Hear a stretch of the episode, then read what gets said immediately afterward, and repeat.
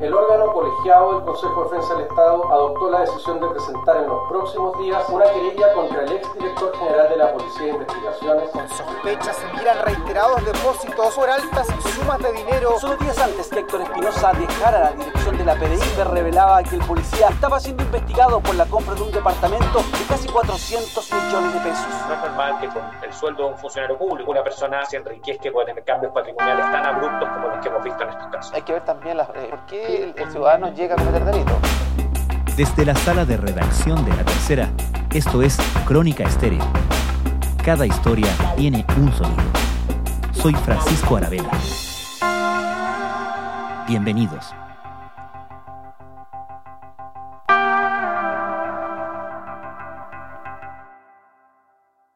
Una complicada situación judicial enfrenta el exdirector general de la PDI, Héctor Espinosa.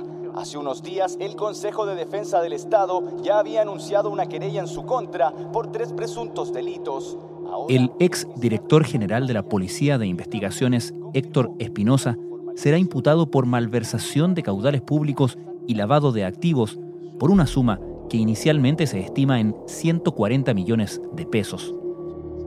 Se trata de dinero que, según la Fiscalía, provenía de los gastos reservados a los que, en su condición de máxima autoridad de la Policía Civil, Espinosa tenía acceso.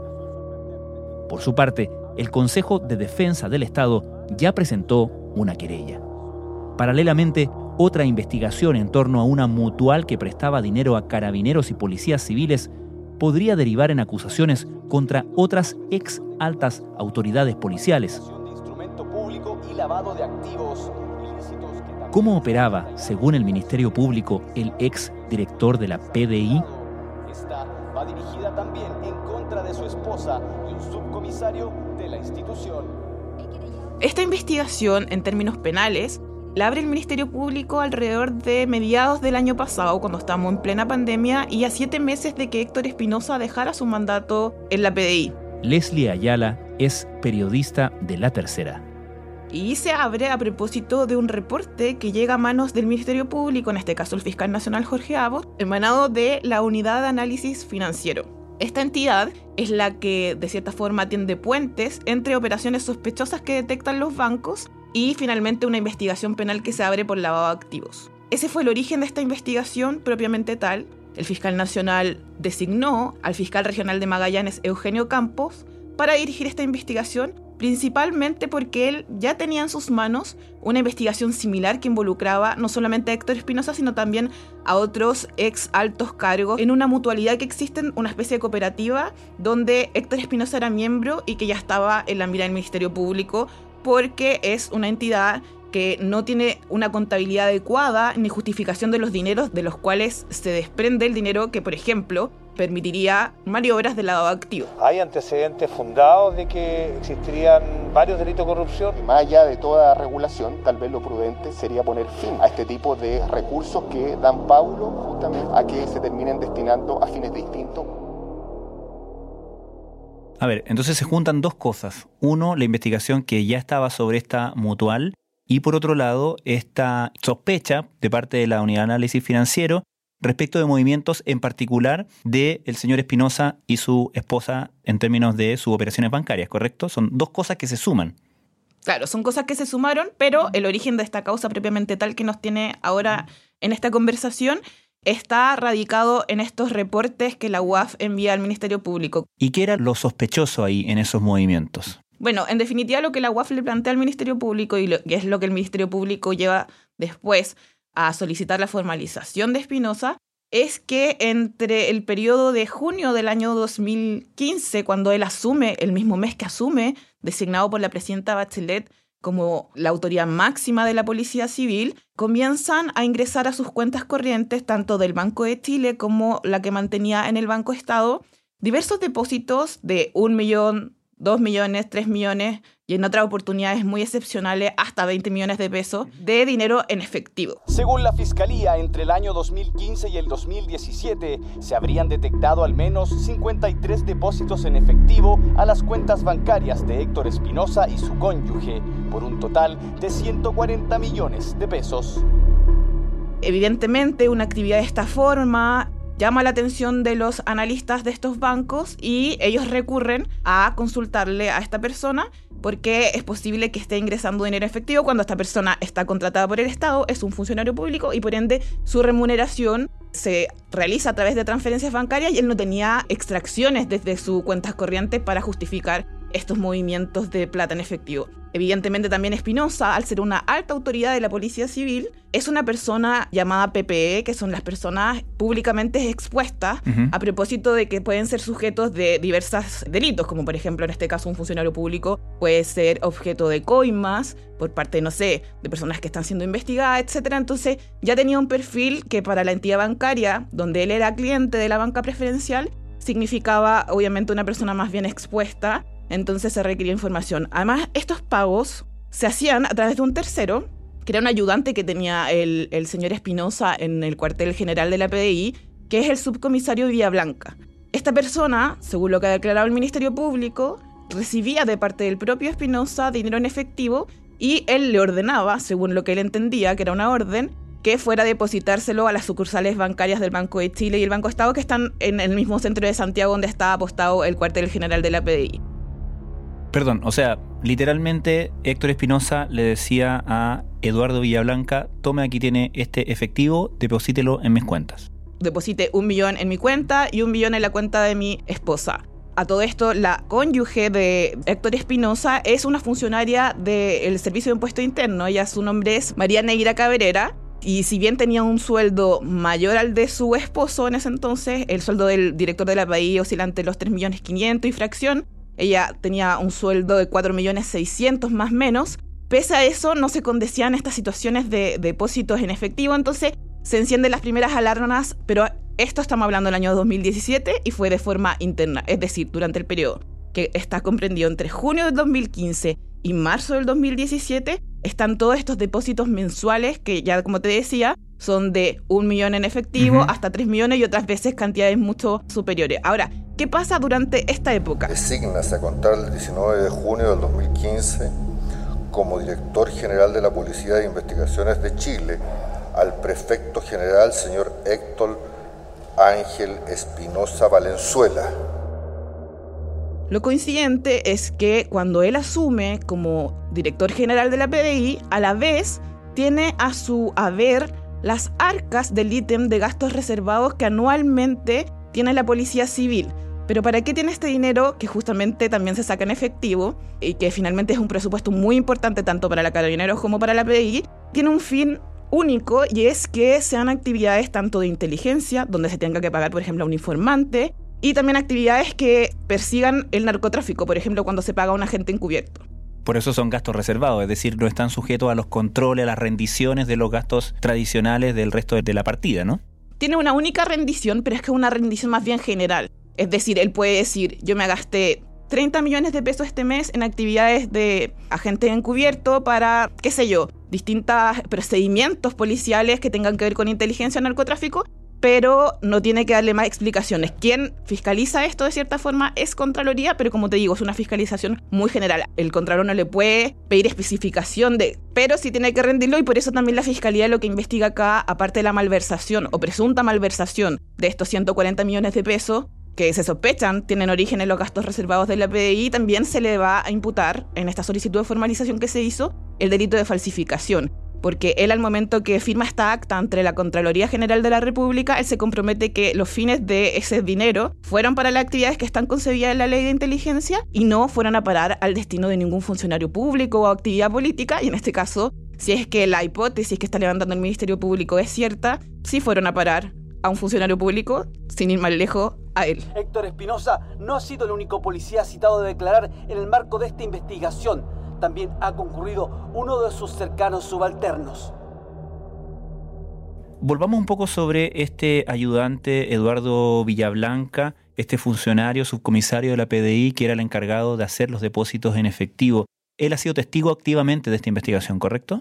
Más que testigo, él tiene calidad de imputado hoy día porque de cierta forma él también recibe en sus cuentas, cuando le alzan el secreto bancario, se dan cuenta que él también recibe depósitos en efectivo por ende, tiene que dar cuenta ante la justicia por qué recibió, teniendo un sueldo, por ejemplo, de 1.500.000 mensuales, una vez recibió 4 millones de pesos en efectivo en su cuenta. Entonces, independiente de que quizás es muy marginal la cantidad de plata que a él se le imputará, sí cayó en las mismas maniobras de su jefe, que son las que investiga hoy día el fiscal Campos. Ahora, de ser un imputado por estos hechos, que también se le va a atribuir el delito de malversación y lavado de activos, él sí se ha transformado en una especie de colaborador sustancial, en el sentido de que renunció a su derecho a guardar silencio cuando fue citado el 11 de junio a declarar ante la Fiscalía y el OS7 de Carabineros que está investigando este caso, y de cierta forma confiesa cada uno de estos depósitos que él hacía, él reconoce en los papeles de las papeletas del banco que está su firma, que el Eduardo B que aparece es él,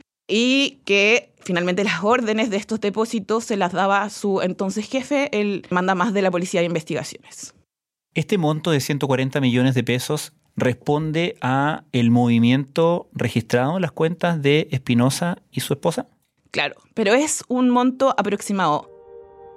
Al parecer la Fiscalía ha detectado más movimientos que tienen que ver con, por ejemplo, unos préstamos por 50 millones en definitiva, cuando esta investigación finalice va a poder dar cuenta si efectivamente logra probar que Héctor Espinosa sustrajo gastos reservados, quizás va a ser un monto aún mayor. Pero lo que al menos el CDE en su querella plantea como montos malversados al fisco tiene que ver con estos depósitos durante el 2015 y el 2017 que en total suman entre las dos cuentas bancarias de Héctor Espinosa y la cuenta corriente de su esposa en más o menos 140 millones de pesos. Eso es como el desde que tenemos para iniciar esta investigación. Me voy con la certeza que dejo una gran institución, haber servido a mi país en este cargo. No olvidemos que la formalización solamente se le comunica formalmente a alguien que va a ser investigado, pero de aquí en adelante hay más diligencias que podrían dar cuenta de otros hallazgos. Hemos cumplido. ¿Y qué es lo próximo en ese sentido que tiene que suceder en esta investigación? Bueno, ahora con la resolución del Ministerio Público y la querella del CDE, lo que tiene que pasar es que el séptimo Tribunal de Garantía agende una audiencia en la cual se van a exponer todos estos antecedentes que hasta el momento están en la querella del CDE y en el expediente judicial, que lleva más o menos casi un año, donde el equipo del fiscal Campos ha estado siguiendo distintas vías para determinar si existe alguna justificación Siempre tenemos que ponernos en el plano de que Héctor Espinosa es inocente hasta que la fiscalía pruebe lo contrario y obviamente pueden haber explicaciones de estos dineros. Hasta el momento, la fiscalía ha querido conocer su versión, de hecho fue citado en más de una oportunidad cuando él ejercía el cargo de director general de la PDI. Su defensa pospuso esta diligencia. Algunos en el alto mando de la PDI plantean que era porque no quería declarar en calidad de diputado, teniendo el cargo que ostentaba en ese minuto. Bueno, y finalmente esto se concreta, esta citación, por parte de la Fiscalía de los C7 de Carabineros el día 29 de junio, donde él se presenta con su abogado Luis Hermosilla y deciden resguardarse en su derecho a guardar silencio. ¿Y no ha habido otra indicación respecto de versiones o defensas del ex director Espinosa? Hasta el momento, él y su defensa han guardado silencio. Sin embargo, en el expediente judicial se desprenden las declaraciones de los propios analistas del Banco de Chile que lo van a visitar.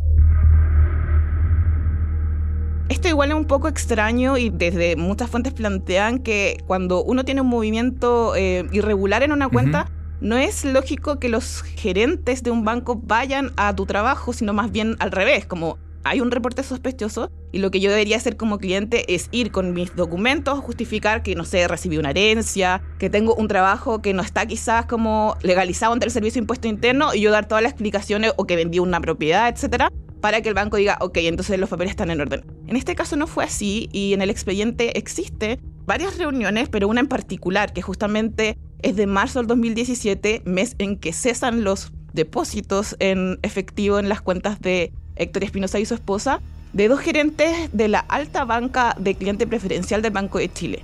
Ellos declararon ante el OS7 de Carabineros y dan cuenta de que, claro, a propósito de estas operaciones de eh, dinero en efectivo que a ellos les pareció irregular, van a pedirle explicaciones al director general de la PDI. Y Héctor Espinosa, según la versión de estos ejecutivos, señala que estos dineros, bueno, primero lo que ellos dicen es que se manifestó molesto por estas sospechas que ellos habían instalado en, su comportamiento financiero y de cierta forma después dice que esta plata viene de los viáticos, porque mientras fue director de la PI, él realizó varios viajes, entonces él justificaba que cada vez que él salía, de cierta forma ahorraba los viáticos y esa era la plata que se le acumulaba y que después él depositaba. También lo justificaba en estos préstamos de la mutualidad y en otros trabajos extra que no entregó ningún tipo de antecedente o documento que respaldara. Ahora, si la alerta se dio en el año 2017, cuando estos ejecutivos visitan al director general de la PDI, pues no. Lo que entendemos nosotros hasta ahora, a menos que la Fiscalía diga lo contrario en la formalización, es que los reportes llegan recién a fines del año pasado, donde se centra esta investigación penal en uno de los más altos y poderosas figuras de las policías que hoy día hay en Chile, en este caso del señor Héctor Espinosa. Nuestra acción se sustenta en los antecedentes contenidos en la indagatoria penal con el propósito de establecer responsabilidades por la eventual sustracción de fondos reservados de la institución y la falsificación de documentos con los que se pretendía rendir cuenta de estos.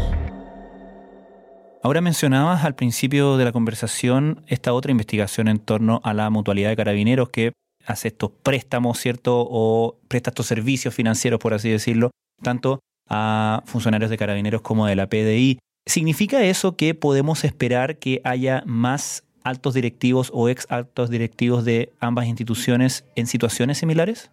Eso es esperable en la otra investigación que lleva el fiscal Campo. El fiscal Campo, en cuanto a Héctor Espinosa, puede que encuentre respuestas de las maniobras de lavado de activos que está investigando. Recordemos que también va a ser imputado por ese delito, por las maniobras de ocultamiento del origen ilícito de estos supuestos uso de gastos reservados en lo que él hacía en la mutualidad. Lo que sí, en el caso de la mutualidad, ahí está siendo investigado el señor Espinosa y también otro ex alto miembro del Carabineros, como es el ex general director González Llure y también el ex director de la PI, Marcos Vázquez. Es decir, obviamente la investigación de la mutualidad puede salpicar a otros altos mandos de la policía, tanto civil como uniformada, pero es una investigación que al menos a este minuto no tiene una decisión judicial como sí tiene la causa por la supuesta malversación de gastos reservados en el caso de Héctor Espinosa, donde este lunes el fiscal eh, Campos ingresa al tribunal una solicitud de audiencia de formalización. Finalmente, Leslie, ¿cómo ha reaccionado el nuevo director de la PDI, el sucesor de Héctor Espinosa, al encontrarse con este panorama, no? Bueno, a Sergio Muñoz le tocó heredar una institución que durante los primeros días de mandato era una de las instituciones más creíbles y con mejor imagen, sobre todo si lo comparamos con la situación de carabineros. Sin embargo, a poco andar ha debido enfrentar diversas crisis y una de esas es esta investigación que tiene a su antecesor como principal imputado de varios delitos que tienen que ver con corrupción. Entonces, ha generado una crisis interna que quizás es más resentida en los detectives, las personas de más bajo rango, pero eh, Sergio Muñoz lo que ha dicho, tanto en entrevistas como cuando se le ha consultado, es que él quiere transparencia total. Y de hecho, en el expediente judicial hay harta colaboración de esta nueva administración en cuanto, por ejemplo, a la agenda del, del ex director general, donde se detalla y se revela esta reunión que yo te comentaba de los ejecutivos del banco. Entonces, el caiga quien caiga que en algún momento ha señalado el actual director de la PDI, al parecer también llegaría hasta su antecesor en el caso que obviamente se pruebe lo que la Fiscalía está investigando. Como PDI, somos defensores y creemos absolutamente en la institucionalidad independiente de cualquier consideración. En el mismo sentido, es pertinente resaltar que como organismo del Estado, también defendemos con firmeza uno de los principios esenciales de la democracia, como es la presunción de inocencia. Leslie Ayala, muchas gracias. De nada, Francisco.